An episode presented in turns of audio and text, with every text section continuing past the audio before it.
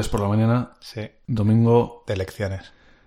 ¿Son las elecciones? Sí, tío. Ya, Ya ves. ya nos hemos de- delatado. Te iba a decir que se habías votado, pero ya que no.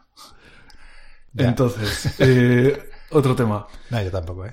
Ya me confieso. Es que soy así. Yo, eh, la siguiente vez que vote será como ciudadano irlandés. Aquí lo digo. Joder.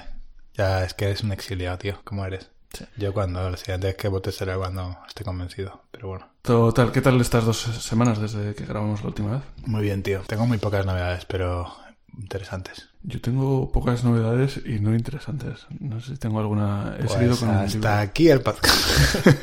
¿Has seguido con un libro? He seguido con el libro. Del He amor. perdido el, el Kindle. El arte del amor. No. ¿Ves ese ya lo has abandonado? No es, es que no se titula así. Ya, pero lo habíamos subtitulado así para que yo lo comprara. Muy bien. Pues Ah, no, el arte de amar es el de Eric Fromm. Sí. Este es los cinco, cinco lenguajes del amor, que resulta... El libro del amor. Este es muy, muy gracioso. Hoy uno estaba- es el de los sordos.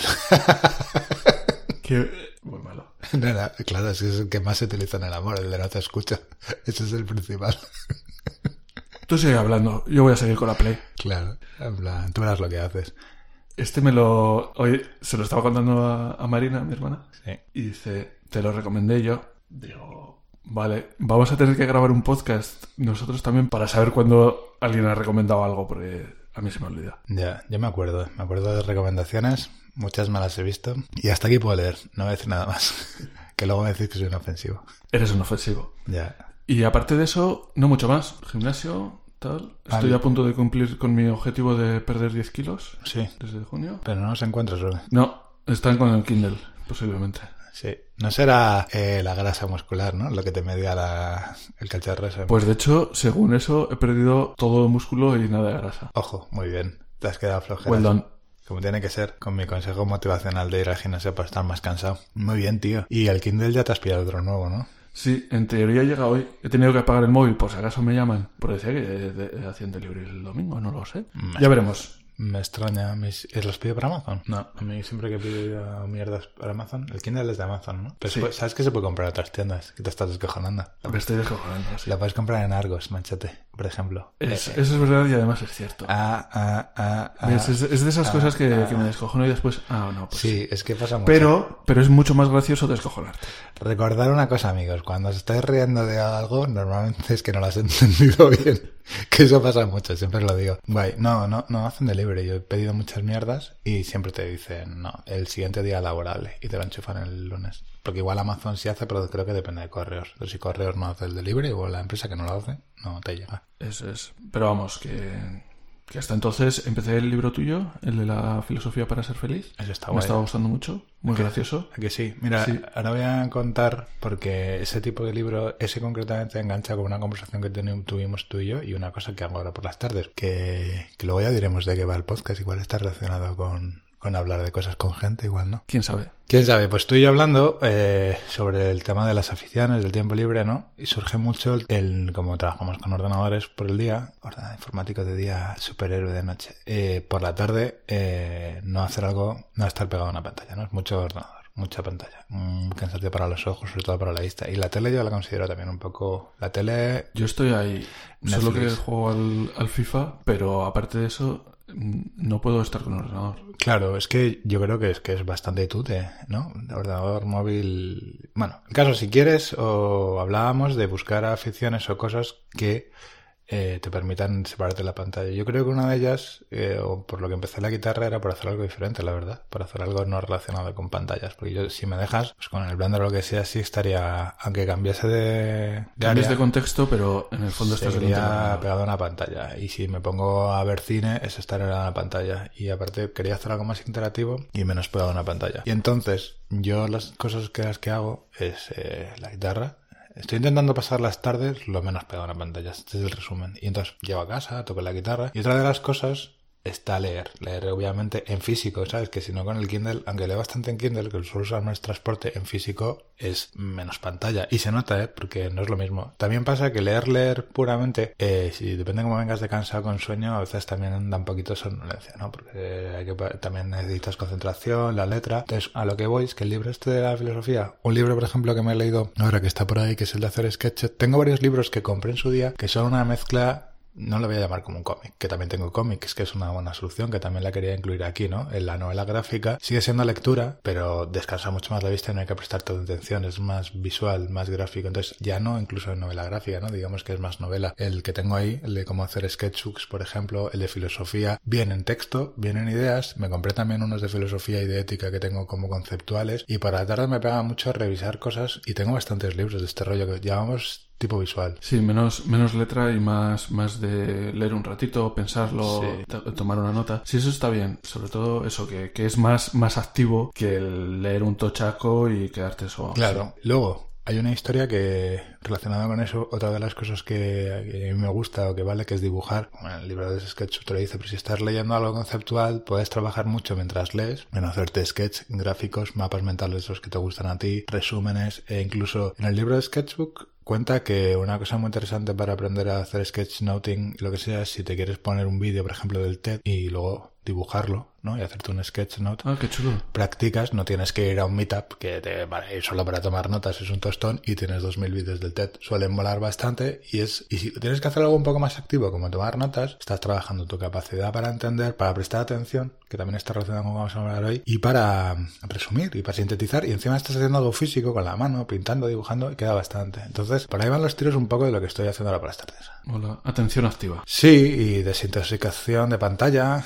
y está todo relacionado. Y la verdad está bastante guay. Eh, me está gustando. Y luego, tío, eh, me da penilla porque yo tengo bastantes libros, yo compro mucho por la vista. Y tengo bastantes libros, por ejemplo, tengo ahí uno del arte de Dungeons and Dragons, me gusta mucho, como siempre me gusta dibujar. Pero casi no, no les da salida. Eso no es un libro que te vayas a llevar en el LUAS o en el metro, pongámoslo en transporte. Entonces, eso es lo típico que sí que puedes hacer por la tarde. Si tienes claro un poco lo de siempre, la intencionalidad de qué quieres hacer y por qué lo haces. Sí, es que eso salió de una conversación que tuvimos entre tú y yo, sí. que era eso, que yo tampoco tengo muchas cosas más que hacer eh, eso toco la guitarra, pero no quiero estar con el ordenador. He quitado un poco los, los cursos de Udemy por eso, porque claro. es muchas horas de pantalla y estaba un poco a ver qué podía hacer. Los cursos de Udemy los sigo haciendo. Tengo lo del Blender, ya te lo he contado, eh, el 80%.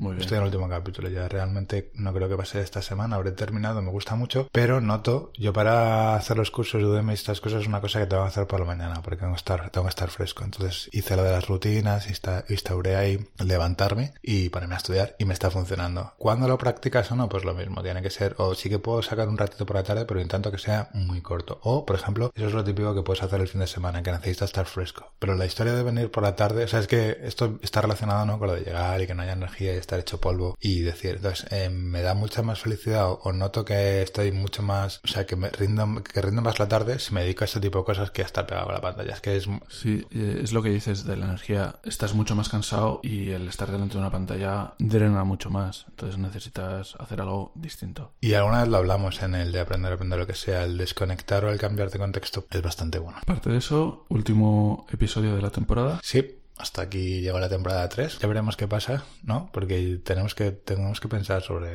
cómo va a ser el, el formato, el, si vamos a continuar, si no. Lo vamos a dejar ahí, no sé cuándo volveremos, pero... Yo creo que volveremos, posiblemente no el mismo formato, pero volveremos. Claro, realmente yo creo que ahora nos toca una época como siempre, ¿no? Que se hace una cosa, la temporada, mmm, que está guay. No sé si en algún momento grabaremos o en el otro haremos un resumen, no creo, o lo haremos internamente de recapitulación de lo que ha sido, de lo que hemos hablado y tal. Pero bueno, es un proceso que haremos nosotros y de momento es parón como siempre y ver que nos pide el cuerpo, porque tampoco es... O sea, yo creo que este formato ahora mismo concreto lo tenemos un poco explotado, porque por ejemplo ya no teníamos más temas para el siguiente capítulo, o los que teníamos no nos gustaba, porque tampoco se trata, y queremos darle otro toque. Seguramente relacionado con lo de hoy. Sí, de todas formas, mandadnos temas, porque sí que los, sí que los consideramos, aunque después los hablemos o no. Sí. Y nos pueden dar ideas de sobre qué podemos hablar, que sí que sí que ha pasado y los hemos usado. Sí, totalmente. Y luego aparte, quien quiera, siempre la gente que siempre quiere participar o colaborar, eh, realmente yo, que es lo que eh, esta temporada hicimos colaboradores, pero si alguien quiere, seguramente para el nuevo formato sea más factible colaborar con nosotros o se le ocurre un tema o, o tiene ganas de que hablemos de un tema o hablemos con él, estamos abiertos a, a participaciones. Exacto. Y yo creo, sin más dilación, Eh, vamos al melón. abrimos el turrón. Comemos jamón. Que me gustan todas, tío. Es que no, no, no me decido. Bienvenido, eh, Bienvenidos. al episodio 9, No, no. temporada 3. Bienvenidos al Insomnia Podcast, Podcast de Insomnia. Conversaciones, conversaciones sobre la vida misma. episodio 9, Temporada 3. temporada 3. Conversaciones. ¿De qué vamos a hablar hoy, Álvaro? Conversaciones. Muy bien, pero concretamente... Hemos, los dos hemos leído libros distintos sobre conversaciones Sí. y queríamos ponerlo en común. No hemos preparado el episodio juntos, lo hemos pre- pre- preparado por separado, así que esto va a ser un poco novedad. Mala más. Yo, para dar un toque general, creo que tu libro está más relacionado con los tipos de conversaciones y con la interacción que hay. El mío también hablaba de esto, pero ya lo he comentado antes de Álvaro, que es lo único que he comentado antes, que sí que estaba un poco enfocado a, la- a lo que está afectando a la conversación, las redes sociales o la tecnología. Y Entonces no me quiero repetir tampoco mucho, no hablaré mucho de esto porque es un tema que ya el que ha seguido el podcast sabe que, que está muy trillado y de hecho no solo eso, sino un poco, eh, si veis un, el ejemplo que damos, es, y sabéis que no estoy en redes sociales, quitando no, Twitter una historia, ni tengo Facebook, ni Instagram, ni nada, ni, ni, ni de hecho el que me conoce sabe que mi atención está bastante concentrada en lo que quiero hacer. Entonces, una vez más, era vías de confirmación, o por lo menos era reconfirmar ideas que ya tenía, me pareció muy interesante, pero no creo que lo vaya a repetir. Entonces le daré, lo comentaré un poco, pero más que nada, eh, tengo interés en ver qué es lo que nos cuenta Álvaro. Muy bien. El libro del que hablo yo se llama El arte de la conversación, que supongo que o te lo has leído o te lo vas a leer, porque es el arte de algo. Voy a leer porque ya sabes que tienen la técnica perfecta de marketing para mí, que es llamarle el arte de algo. Lo tengo en la wishlist, que es una cosa que además que no sé si comentamos, pero que mola, que ya empecé a hacer, que en vez de comprarme las cosas los meto en la lista y voy tirando. Pero sí, sí, sí, sí me interesa bastante. De hecho, según me ibas mandando cosas, dije, te lo pedí, dije, me, me lo voy a, me lo voy a leer. Sí, La recomendación que yo te pedí, eh, exacto. Que es como deben ser.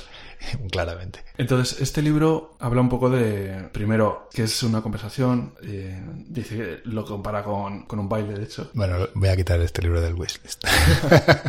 Dice que, es- que esto es un- un- una conversación es algo que se, que se elabora entre dos personas. Sí. Que no es un monólogo o un monólogo sobre otro monólogo sobre otro monólogo, sino que es algo que vas construyendo. Sí, a lo que no, a mí me viene a la cabeza que esto está diciendo, que es lo que hablamos siempre, es que no es contar tu rollo, ¿no? Exacto. Eh, esto de contar tu rollo es un poco lo de cuando alguien está hablando, estar tú pensando qué es lo que vas a contar. Y también, correcto, que además es muy molesto, pero también, que además eh, normalmente se puede detectar, ¿no? Porque no respondes a lo que te están diciendo, pero también es lo que, lo que tú buscas en una conversación. Es decir, que yo, según lo que estuve leyendo, es decir, yo hablo contigo y yo quiero es un poco tener una conversación y preguntar genuinamente o enterarme por ti o preocuparte o ver qué, qué me estás contando. No estoy pensando en contar un rollo para demostrarte a ti que soy súper listo o qué tal. Entonces no tengo tanta necesidad de ir a hablar. ¿Sabes lo que quiero decir? Es qué esperas de una conversación. Si yo quiero que tengamos un rato entretenido, hablar un día, háblate, o que me gusta mucho el diálogo que estamos hablando, no es tan importante. En plan, de, le tengo que decir que mm, esto, ¿sabes? Como para que vea que yo hago esto. Es siempre un poco el ego, ¿no? Además, eso creo que hay dos, dos melones que, que estás abriendo Sí, ahí. Uno sí. que es el que, que se busca en la conversación Sí, y el otro es el- la escucha activa. sí. ¿Qué quiere esta persona o qué le interesa a esta persona para que los dos hablemos de algo que nos interesa?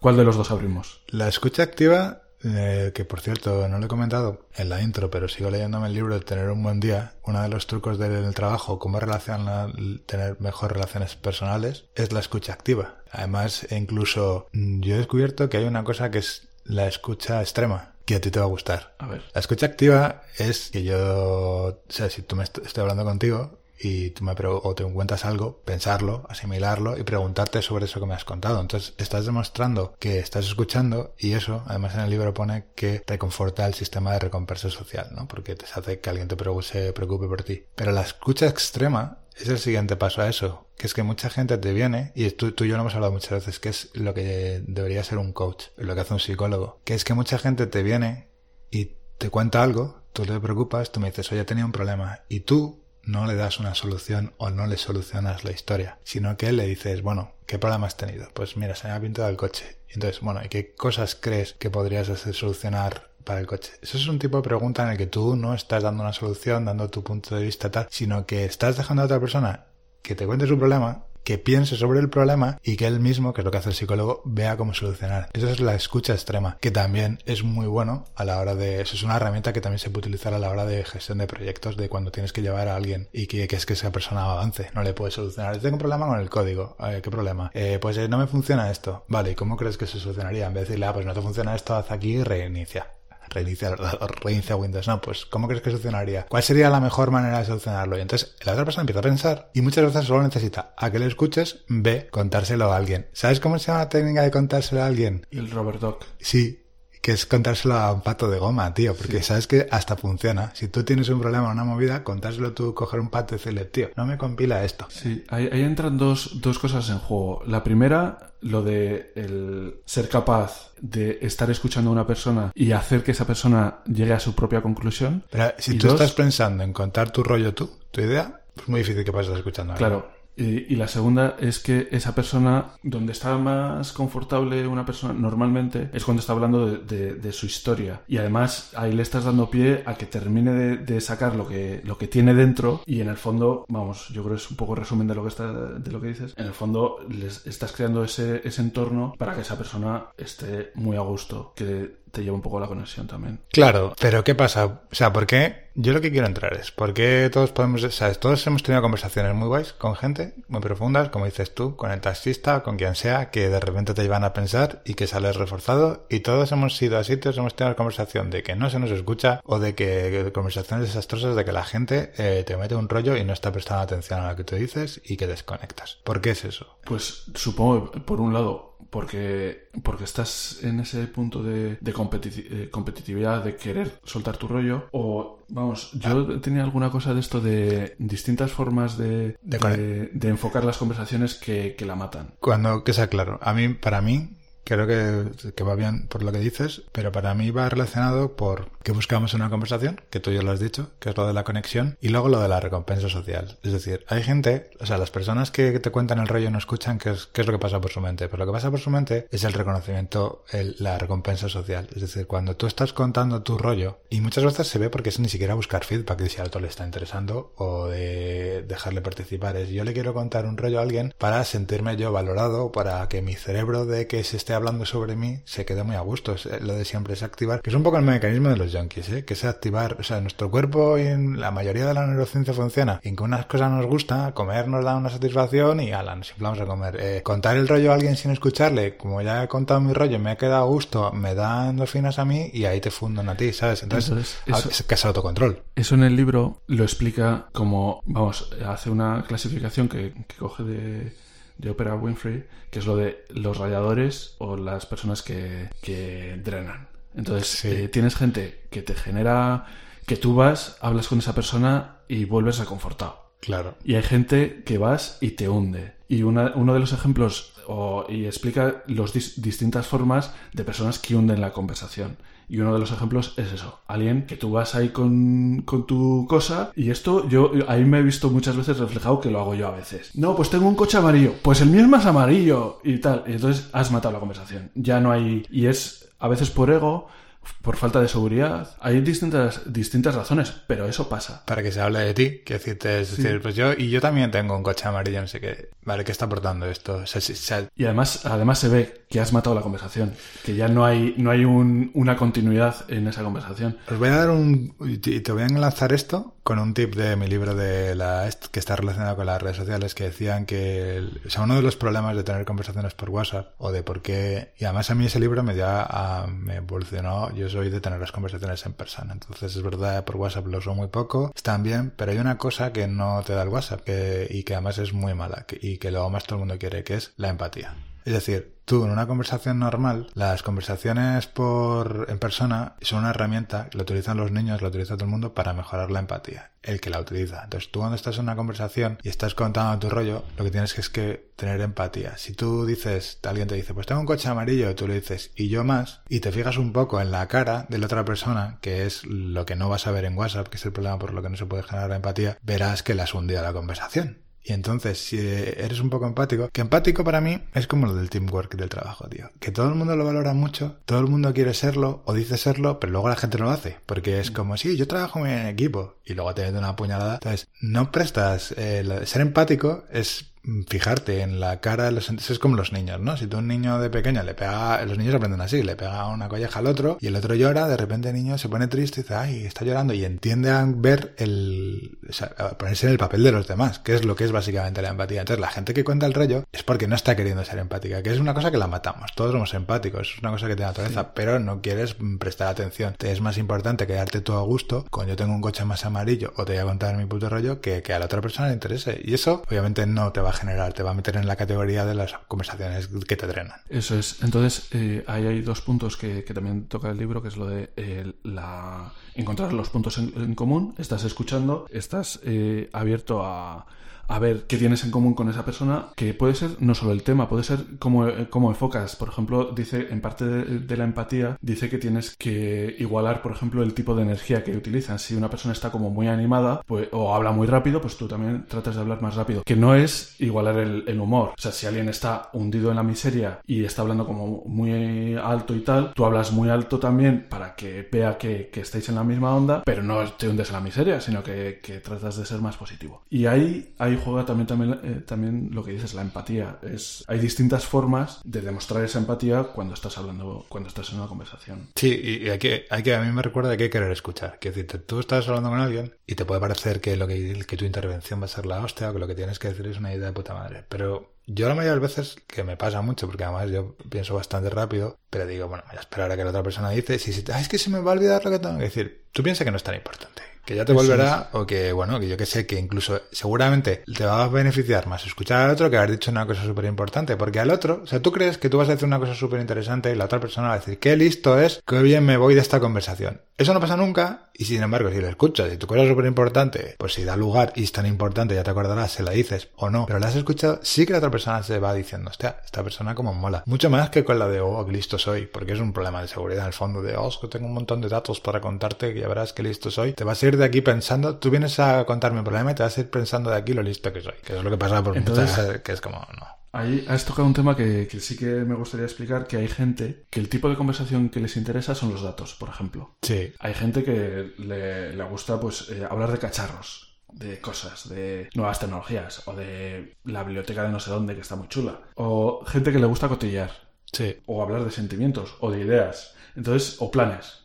Sí. De hice no sé qué, o voy a ir a no sé dónde. Entonces, si tú estás en plan tratando de, de ver de, de lo que están hablando o de qué temas les gustan, vas a poder construir esa, esa conversación entre los dos. Igual, como dices, pues se queda una idea que era súper chula, que le ibas a descubrir el, mundo a la otra persona, se, la tienes que, que, dejar aparcada para seguir construir esa conversación entre los dos. Esto, como te he dicho en la intro, cuando te estás descojonando de alguien, normalmente suele ser que, que no has entendido bien tú, y cuando crees que te has ido de la hostia que lo va a impresionar a otro, antes que también te estás flipando. Entonces, no pasa nada. Es más, yo creo que es más importante el valor de presencial. Es que me recuerda el hecho de, de lo del el vídeo de No es el clavo, ¿te acuerdas? Ese vídeo que tiene una chica clavada un clavo. Ah, sí, sí, nail, Que en el fondo, y eso es una cosa que se achaca mucho también a, los hombres, que viene una pareja con un problema, femenina, por diferencia de cómo somos, y entonces tú pues, le dices, ah, pues yo te lo soluciono y lo que quieres es que lo escuches. Venía en este libro, no que le des la solución. Entonces te parecerá que la solución o que es muy importante, pero eh, la conexión o la, que la otra persona se sienta escuchada, en este caso es más importante que, que le soluciones. Seguramente ya tenga la solución o no le interesa la solución, lo que quieras es desahogarse. Lo que tú comentabas hace un momento de los diferentes temas es muy interesante porque son como las maneras de conectar y tienes que ver también cómo conectas. Ahí cuando estás, cuando estás escuchando esa escucha activa que decimos, te darás cuenta que la gente va dejando temas como enganches aquí puedes enganchar, aquí puedes enganchar. Aquí puedes enganchar, pues eh, igual te está contando una historia y entonces te deja ahí pistas que tú puedes usar o no. Y entonces, si, si vas usando esas pistas, vas, oye, aquí has dicho no sé qué, me interesa, me interesa ese tema. Sobre todo con preguntas abiertas, con preguntas que no ponen a la persona en el foco de atención si no quiere estar en el foco de atención, sino que tú preguntas lo suficientemente abierto, no sé si lo estoy explicando bien, como para que la, la persona pueda optar a contar una solución muy, o, sea, una, a darte una respuesta muy genérica o muy concreta, según cómo se sienta de confortable hablando contigo. Sí, creo que lo explicas bien. Dejar un poco la puerta abierta a qué tipo de respuesta te quiere dar según lo que haya conectado. Das la oportunidad de conectar, porque es verdad, en mi libro también, sé dónde leí, pero la gente que te cuenta de golpe cosas como muy íntimas es como raro y la gente que no te cuenta nada eh, pues no conectas entonces tienes que, sí que es verdad que tienes que dejar has, has, leído donde quería llegar que es eso es cuando Estás, eh, esto lo explica en el, en, el, en el capítulo de romper un poco el hielo. Cuando conoces a una persona no puedes contarle tu vida de primeras, sino que eso tiene que ser una apertura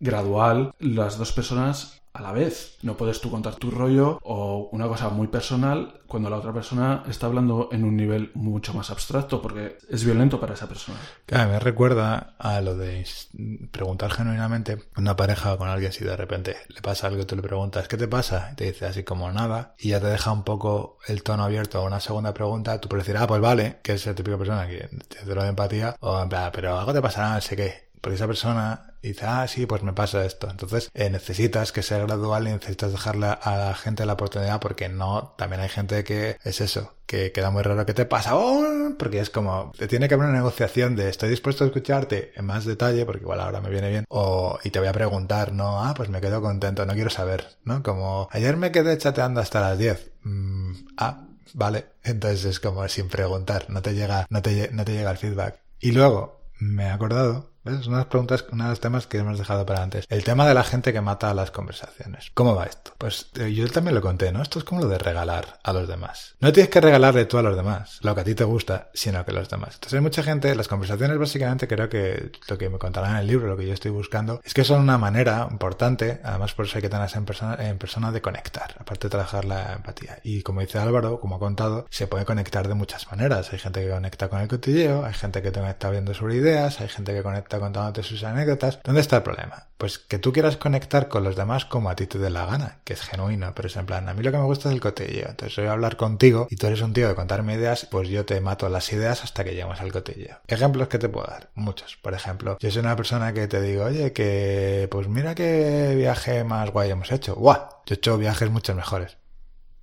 Vale, pues ya está. Es decir, eso me estás diciendo que no te interesa hablar sobre el tema y me estás matando tal hasta que no salga tu tema. Con lo cual luego además es un error, porque yo no voy a estar proactivo a, no, así ahora el tema que te hace gracia, estamos aquí dos horas. Entonces, eso es la gente. El de peores plazas más toreados, en lo de mi coche es más amarillo, en lo de que se hable de mi tema. Entonces, recuerda que si quieres conectar con alguien, que es un buen ejercicio, eh, mira a ver qué le interesa a la persona, intenta interesarte genuinamente por eso, que algo aprenderás y busca también puntos en común. Es verdad que si a esa persona solo le interesa el y así te interesa la física teórica, pues joder, busca otra persona con la que conversar, que pero si tienes que hacer una conversación o estás en una historia intenta adaptarte a, si quieres convertirte en una persona un buen escuchador o alguien con empatía, o un buen, un buen conversador, que es lo que va a este tema, debes tener en cuenta que es ver en los demás que quieren, cómo conectar, no lo que te dé la gana para, para satisfacer tu, tu, recompensa social de, ah, yo te he mi rollo y cotillemos, que es lo que a mí me gusta. Entonces, para saber si realmente estás en la misma onda, lo que decíamos antes de escuchar, y también lo has comentado un poco de refilón, pero quería entrar un poco en lo del lenguaje no verbal. ¿Qué te pasa? Nada, con tono de me pasa algo, ahí te está abriendo la puerta a seguir preguntando. Nada, eh, o estoy bien cruzando los brazos, o mirando al infinito, o no sé qué, te está abriendo la puerta a decir, eh, lo que estás diciendo no, no, no, concuerda con cómo estás actuando. Entonces, el lenguaje no, no verbal que también eh, lo comentabas antes con lo, de, con lo de WhatsApp, es muy importante el saber leer ese lenguaje no verbal. Y si no lo sabes leer, preguntar, oye, estás así mirando como no sé qué, ¿esto qué, qué me estás queriendo decir? Es muy gracioso porque en el libro de la que yo me leí cuenta que la gente ahora, los jóvenes, los jóvenes, que están acostumbrados a la conversación en WhatsApp, que tiene varios inconvenientes. Uno, no ves la reacción y llegas a cosas como, bueno, y no entrenas la reacción. Voy a dejarte por WhatsApp. Pues te dejo por WhatsApp. Yo no tengo que ver ese momento de pena que te da esa movida y no me tengo esa relación. Segundo, me puedo editar a mí mismo. Puedo decirte que siempre esperarme el tiempo que necesite para contestar lo que es adecuado o no que tener nunca un error, no entrenar la conversación real, porque tú en una conversación real pues puedes equivocarte, puedes decir cosas que no son, puedes leer más la situación, pero es la conversación real. Y eh, es eso, no te permite empatizar con la otra persona, no ves las, no ves, no ves la, la cara, no, no puedes ejercitar. Esto puede ser un viaje de confirmación, pero lo que ha contado Álvaro, de los gestos y tal, a mí me parece, yo soy una persona, claro, yo soy empático y me parece que es muy obvio que el que no lo ve es porque no lo quiere ver. Pero yo creo que mucha gente es como lo del mono que pasa por delante tuyo en el partido de béisbol, que está, se está cegada en contar su historia o en su propia historia y no ve la cara de los demás, no la quiere ver. O sea, ya, claro, supongo que es un vía, ya te digo, de, de pensar que todo el mundo es como es, pero a mí me parece tan obvio, eh, tan fácil de detectar el tono de las personas, la cara, que creo que el que no lo hace es porque no quiere, pero seguramente sea porque está, tiene la atención en otra cosa. Entonces, cambiar la atención de lo que tú quieres, esto es como decirte, eh, deja de ser un egocéntrico, centrarte en contar tu rollo a los demás y céntrate en escuchar, que te ayudará a ser empático, pero claro, mm, no sé. Es, es lo que dices de la empatía. Hay una cosa que has comentado que me gustaría entrar un poco porque me, ha gustado, que es lo de mostrarte en la conversación. Esa conversación en la que te tienes que mojar. Que no puedes eh, estar diciendo generalidades, que no puedes estar diciendo cosas comunes, sino que hay que mojarse. Y ahí ya te muestras vulnerable, porque puedes decir algo que sea una absoluta estupidez. Nos ha pasado a todos, vamos, eh, más gente o menos. O una estupidez, o algo que te, que te haga quedar mal, o yo qué sé, mostrar un poco cómo eres, no, no estar siempre en el punto seguro, el, el puerto seguro de, de, la competitividad o del decir esto yo, yo estoy mejor aquí, sino el, el mostrar un poco de humanidad.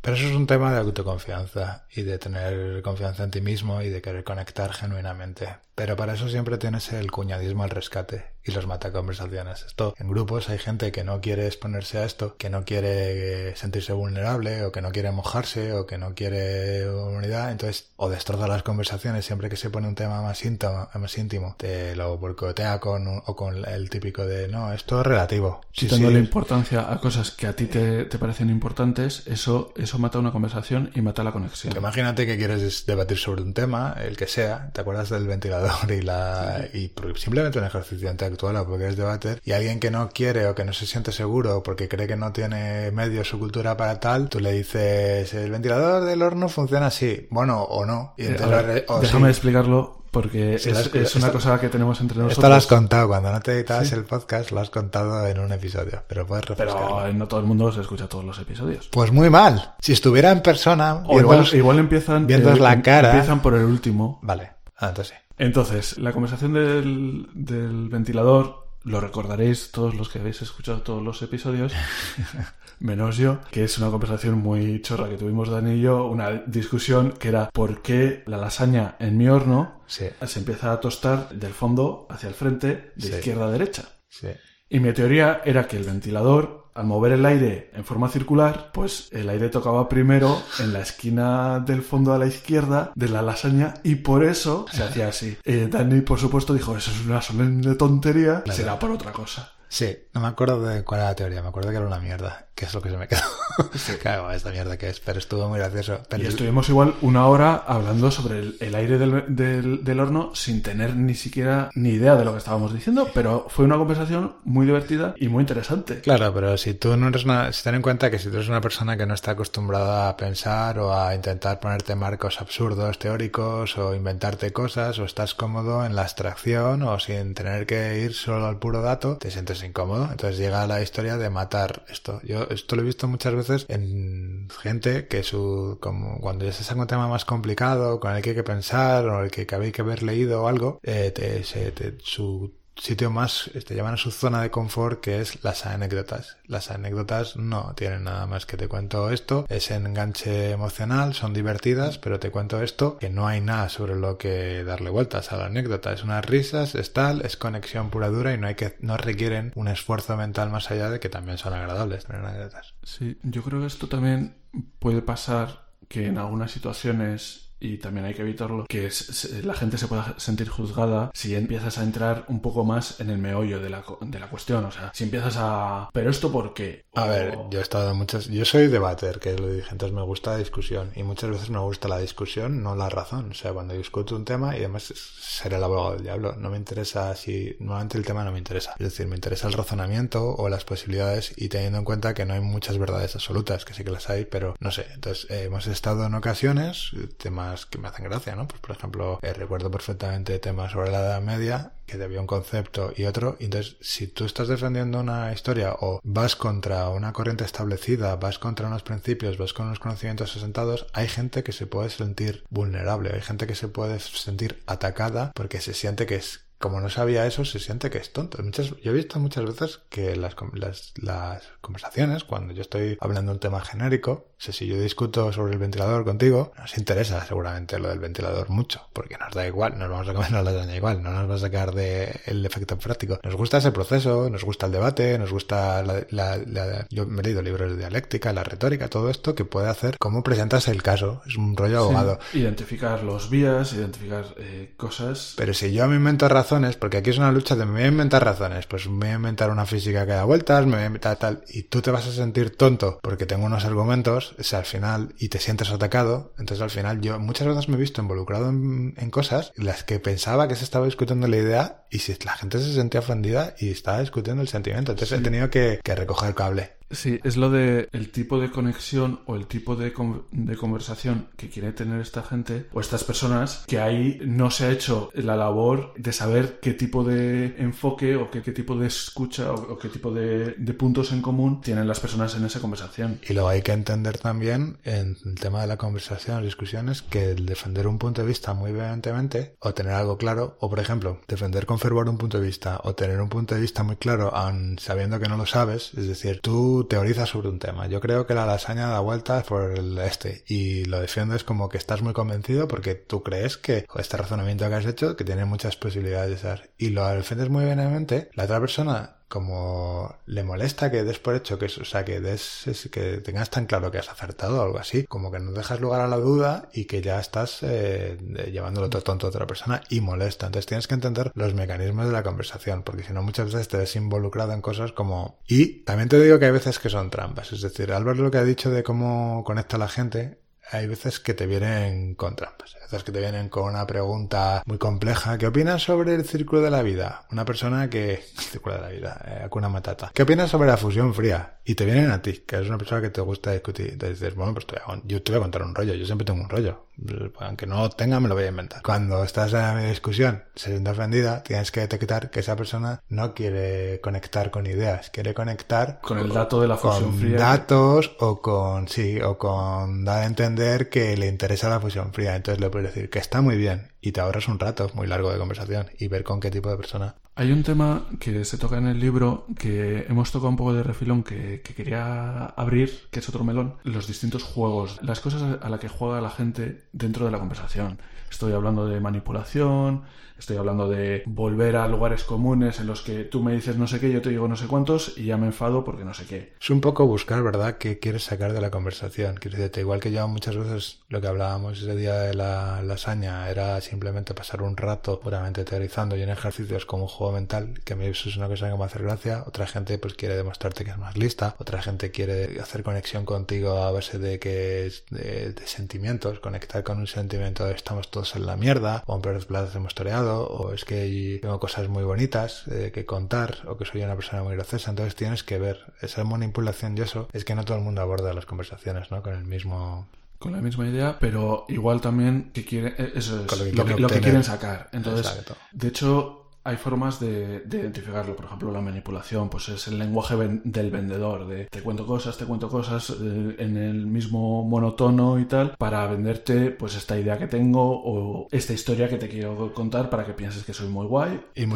y muchas veces es droga de, lo que te comento de la, la, recompensa social. Es decir, a mí me ha pasado, voy un ejemplo concreto, yo lo dije en el trabajo. Entonces yo soy muy poco de grupos, es una cosa que me intenté quitar, me gustan las conversaciones, me gusta la, un poco hablar como yo, el one-to-one con personas, conversaciones con grupos pequeños. Y entonces en el trabajo había un grupo cuando yo cambié de proyecto, hacían un grupo en el que se iba a tomar cafés y a tomar conversaciones. Y yo no iba y se me insistía mucho. Oye, ¿no has venido a tomar café? No nos podemos poner al día. Y yo, bueno, pues será por algo, ¿sabes? Pero, pues en plan, no quiero entrar. Y un día, mira, voy a ir, tampoco hay que ser un troll de las historias. Y fui y le dije a tío, mmm, yo voy ahí y nadie me escucha lo que yo quería decir. Iba la gente a que fueras de público, a contarse su rollo, porque quieren contar su película delante, porque además era una sucesión, es como un monólogo, o sea, lo que ha dicho antes Álvaro, en vez de ser una conversación relacionada, son varios monólogos, cada uno con su tema, en el que nadie está prestando atención al otro, cuenta, eh, me han escuchado cuatro, si me han escuchado cinco mejor, y ya me voy a gusto. Entonces sales de ahí como diciendo, vaya puta, perdí tiempo, y no he vuelto a ir, claramente, porque es como en plan, tú no quieres conversar, o sea, no me quieres, no tienes interés genuino en lo que yo cuente, quieres que esté como un número más, por eso no me gustan tanto los grupos, es porque la sensación es cuanta más gente haya mejor, estamos todos en la parte de un grupo y encima puedo contarte una anécdota y nos reímos y yo me siento bien, le he dado al mecanismo de la droga, eso, es como darle droga a un yonki y no me gusta participar en eso, visto así, entonces normalmente paso.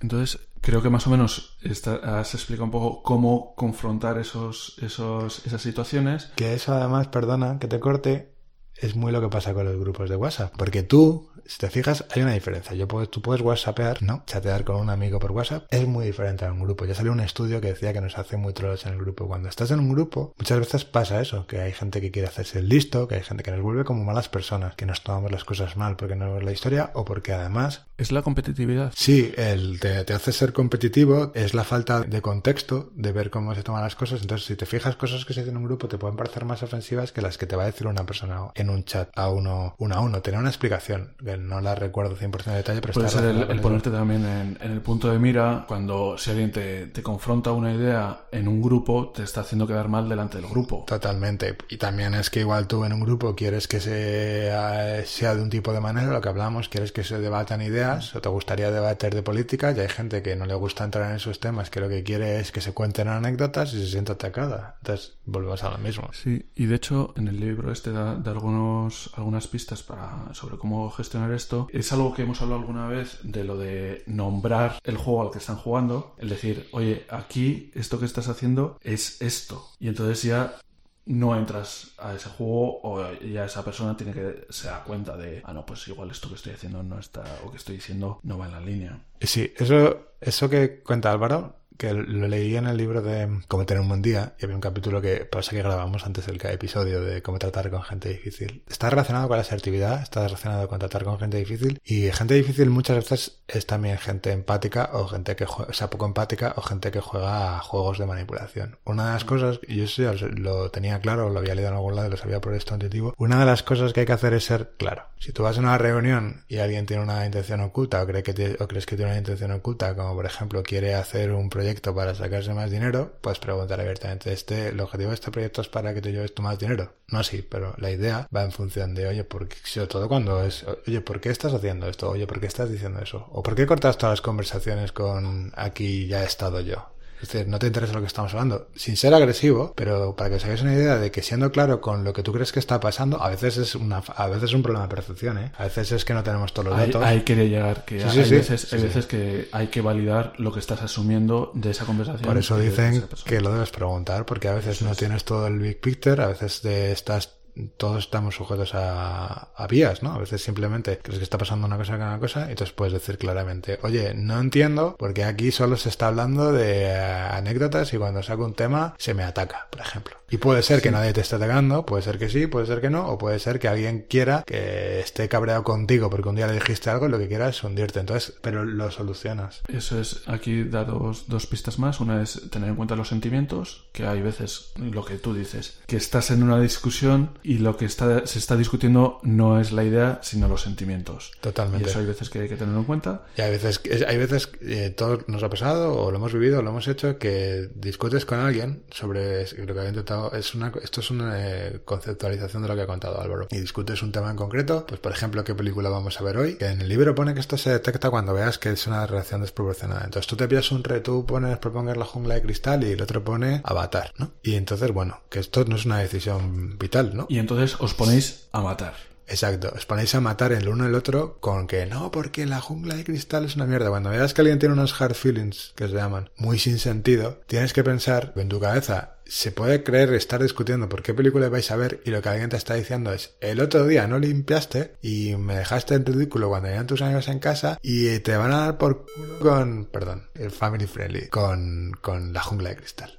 Y tú dices, ah, vale, si entiendes esto, te vas a ahorrar tiempo. O sea, la discusión no te la va a quitar nadie. Pero puedes categorizar y puedes decir, vale, vamos a ver Avatar, te quedas a gusto y hay algo que me quieras decir. Entonces ya, por ejemplo, puedes sacar lo que decía, oye, ¿por qué te...? O puedes preguntarle, la técnica aplicada antes sería, oye, ¿por qué te encabrona tanto? O sea, ¿por qué se está montando un pollo por la película? Si lo sacas... Es que eh, exactamente eso es el último punto que tenía sobre cómo lidiar con esto, es exactamente eso llevar la iniciativa de la conversación. Es decir, oye, antes de que, de que pete todo esto, ¿por qué cuando saco este tema sales con esto? Eso es una técnica muy sacada a mi modo de ver o muy parecida a la asertividad, que es centrarse en qué está generando la propia conversación, la meta conversaciones. ¿Por qué hay un tono? O sea, si tú tienes una discusión y el tono está más alto, alguien empieza a tener más alto, tienes, si preguntas, es poner la atención, ¿vale? El foco, que también viene relacionado con el mindfulness o con las cosas. Si preguntas o si te centras, en vez de obcecarte en lo que se está diciendo o en el tema que puede que no tenga nada que ver, si te centras o pones el foco en por qué esa persona está gritando o por qué está cabreado, que también pasa con lo de tener un buen día, o que piensas, porque si piensas en por qué esta persona se puede haber sentido, en el libro hay un montón de, en el libro que leyendo, pues son un montón, sí que hay un montón de cosas que, te explica que le puede estar pasando a esa persona, que puede tener un mal día, le puede tener la pareja y tal. Si lo preguntas o si lo piensas, te va a permitir darle un giro a esa conversación. Que es exactamente la razón por la que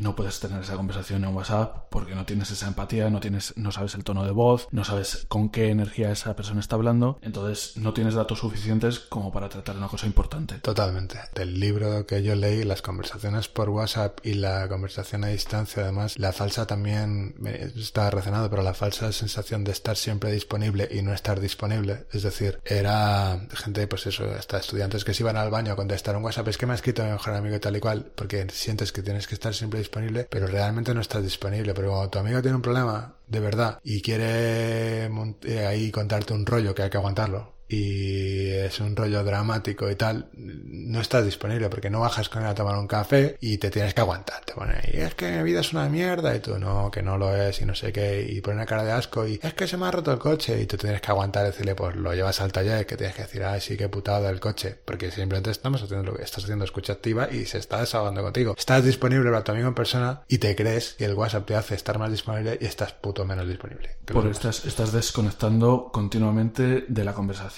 estás pensando en otras cosas, el ensoñado, la, eh, el daydreaming este, de estás en tu mundo. Estás intentando quedarte con la parte de fácil, tener amigos y conversaciones fácil sin hacer el esfuerzo de que sí, pues mandar un WhatsAppillo. Es muy fácil mantener un grupo de amigos y una movida por WhatsApp, pero no es tan fácil quedarse con el tiempo para estar con ellos, que le puede pasar cualquier cosa, que puede estar cabreado, que puede llegar tarde. Entonces, eh, te parece, y es lo que decía en el libro, te parece que tienes muchos amigos que tienen muchas relaciones y que nos conectan y nos desconecta. Hay un juego más que yo creo que es el último que, de los que no hemos, no hemos tocado. El juego de Ender. El juego de El sí pero. Sí. De alguien que siempre que está siempre de bajona, siempre todo mal, todo no sé qué. Y es, tú le das una solución y es sí pero no sé qué, sí pero no sé cuántos. ¿Cómo lidias con este tipo de gente? Para mí es el mismo ejemplo de la gente que quiere boicotear las las conversaciones y lo que quiere es conectar, eh, no quiere que se le dé una solución, lo que quiere es, en ese caso es jugar el papel de la víctima, de que siempre le pasa algo de qué mal estoy y de que se me haga caso, se me preste atención y se me diga así, pobrecito, qué mala suerte tienes. Y es que ha dejado el novio, bueno, no te preocupes y vete a terapia. No, pero sí, pero es que si voy a terapia me va a costar dinero. Pues no, te preocupes y pagas el dinero y te lo dejo. Ya, pero es que si me lo dejas lo tendré que devolver. Ya, en plan, bueno, pues adiós, que tengo prisa. Claramente no quieren solucionar. No, quiere que quiere lo que decíamos el otro día, que alguien decía, bueno, pero si alguien te reclama tu atención tienes que prestársela. Bueno, no necesariamente. No, eh, a ver, si un amigo tiene un problema y está intentando llamar la atención, tienes que prestarle atención y hay que prestar atención a la gente, pero alguien que se acostumbra a utilizar tu atención como una gratificación social para sentirse todo el rato de me hacen caso, no soluciona los problemas y es, ay, ay, el Pedro y el Lobo, y cada vez que pasa una cosa, ay, ay, que me duele esto, ay, ay, tal, que es lo que hace la gente mayor que iba a los ambulatorios, ¿te acuerdas? Con falsos problemas para que el doctor les escuchara, tiene que poner, o hay que ponerles otra solución, no es que hay que gastar gastando el tiempo al doctor todo el rato. O sea, no necesariamente lo decía eso, que la gente tiene que saber que se le quiere, pero no necesariamente le tienes que dar una atención que te está pidiendo mediante manipulación. Hay que reclamar, hay que dar atención cuando te creas que alguien la necesita, pero no cuando alguien la está reclamando para su propio interés o porque tuvieras nada mejor que hacer. Es que es así. Y vamos, yo esto es más o menos lo que tenía. El último episodio del, del libro, o el último capítulo del libro, eh, habla sobre cómo cambiar el mundo una conversación cada vez, que me gustó que pone ejemplos de cómo conversaciones entre distintos rangos del conocimiento han llevado a, muchos descubrimientos, a, mejoras en, yo qué sé, pues eh, no sé si el, el, ADN, pues se descubrió pues un biólogo hablando con un químico o algo así. Leímos un libro, ¿verdad? Aparte de estos que hemos leído, nos dejó tu hermano un libro pequeñito sobre la conversación que nos gustó mucho, que era de un francés, que explicaba un poco sobre conversar y tal. Ahí sí que contaban, creo recordar, porque esto está muy bien, todo este rollo de podcast, pero la cuestión es la siguiente. Y es un poco la misma, o la conclusión a la que yo querría llegar, o la que me gusta llegar con el que tenemos, que también está relacionado con, ya que este es el último capítulo del podcast y el podcast que hacemos, estas conversaciones que tenemos, que es un poco lo que hacemos aquí o lo que hacemos en Insomnia, de lo que surgió el podcast, conversaciones sobre la misma, el caso y por qué hay que ser empático y por qué no hay que destrozar conversaciones, es que son muy productivas y que conectan. Y una de las maneras, la, la conexión, en el fondo, es una de las maneras también de darle significado a la vida. Entonces, cuando tú sales de, ¿por qué cuando, es lo que hablábamos antes, por qué puedes salir de una conversación diciendo, hostia, como mola, teniendo ideas nuevas, haberte sentido escuchado, haber conectado con otro ser humano que somos seres sociales? Las conversaciones son muy importantes. También en el libro de las redes sociales recarga, no se trata de, de odiar las tecnologías en las redes sociales, se trata de que si eso nos están perjudicando algo tan importante como la conversación, que es a nivel humano, a nivel empático, a nivel social, a nivel intelectual, igual que un buen debate, que es lo que siempre defiendo yo de por qué, porque lo hablábamos siempre. Hay mucha gente se siente ofendida o se cabrea o se molesta o es troll con los debates y al, con el tiempo, que es lo que está pasando en la sociedad, te das cuenta que los debates, que es muy bueno saber puntos de vista de los demás, que es muy bueno debatir, que es muy bueno aprender a argumentar y que es muy necesario. Entonces todo esto es lo que se pierde y todo esto es justo además lo que a nosotros nos gusta. Entonces estos libros en el fondo llevan a por qué hacemos el podcast, a por qué hablamos con gente, a por qué tenemos conversaciones en insomnia, a todo lo que aporta, que es un montón de cosas. Entonces, y el libro que yo leí al principio, creo que se llamaba Recuperar la conversación o algo así, porque es muy importante y por eso además todos estos trucos para tener empatía, para tener buenos momentos, para conectar, para, no sé, para potenciar la conversación, para que salgas de tu ordenador y, y vayas a conversar con gente y con tus amigos y escuches más y cuentes menos el rollo y te escuches a ti toda la vez. Yo creo que es un resumen perfecto y yo por mí. Este sí, que, este sí que es público objetivo de este podcast. Los que eh, escucháis este podcast eh, va de esto realmente y es lo que te puse al principio, ¿no? Conversaciones sobre la vida misma, porque es en el fondo lo que nos interesa. Las vidas nuestras, las de los demás y la de la gente que nos escucha. Exacto. Y hasta aquí. Pues nada, fin de temporada. Nos vemos en. En Insomnia. Hasta el próximo café. Correcto.